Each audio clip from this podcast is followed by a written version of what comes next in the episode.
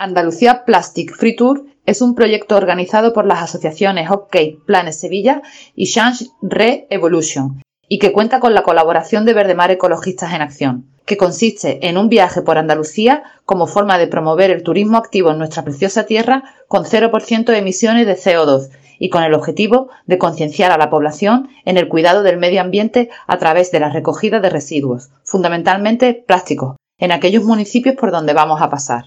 Este proyecto empezó el 2 de julio en Gerena y recorrerá nuestra costa hasta el 12 de julio.